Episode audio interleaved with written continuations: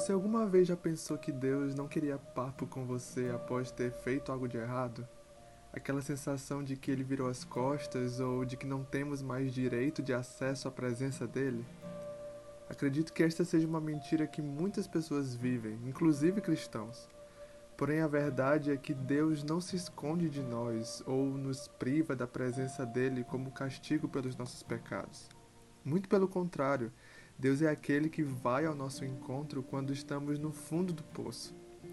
Foi essa conclusão que Davi chegou, como ele compartilha lá no Salmo 139. Ele diz assim: Para onde eu poderia escapar do teu espírito? Para onde eu poderia fugir da tua presença? Se eu subir aos céus, lá estás. Se eu fizer a minha cama na sepultura, lá também estás. Se eu subir com as asas da alvorada e morar na extremidade do mar, mesmo ali, a tua mão direita me guiará e me susterá. Mesmo que eu diga que as trevas me encobrirão e que a luz se tornará noite ao meu redor, verei que nem as trevas são escuras para ti. A noite brilhará como o dia, pois para ti as trevas são como luz.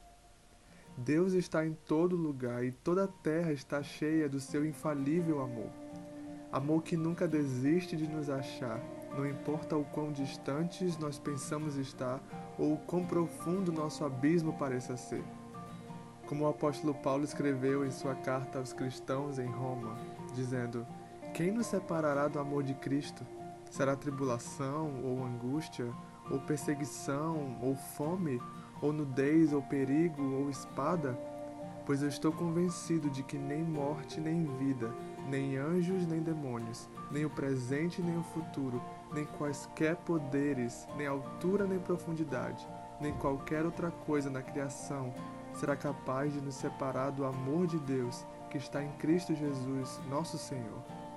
Nada pode nos separar da presença de Deus, e o que ele menos deseja é se distanciar de nós. Nem mesmo o pecado tem mais esse poder pois a estrada de acesso que havia se perdido foi reconstruída por aquele que é o próprio caminho. Deus não se escondeu nos céus enquanto morríamos em nossos pecados.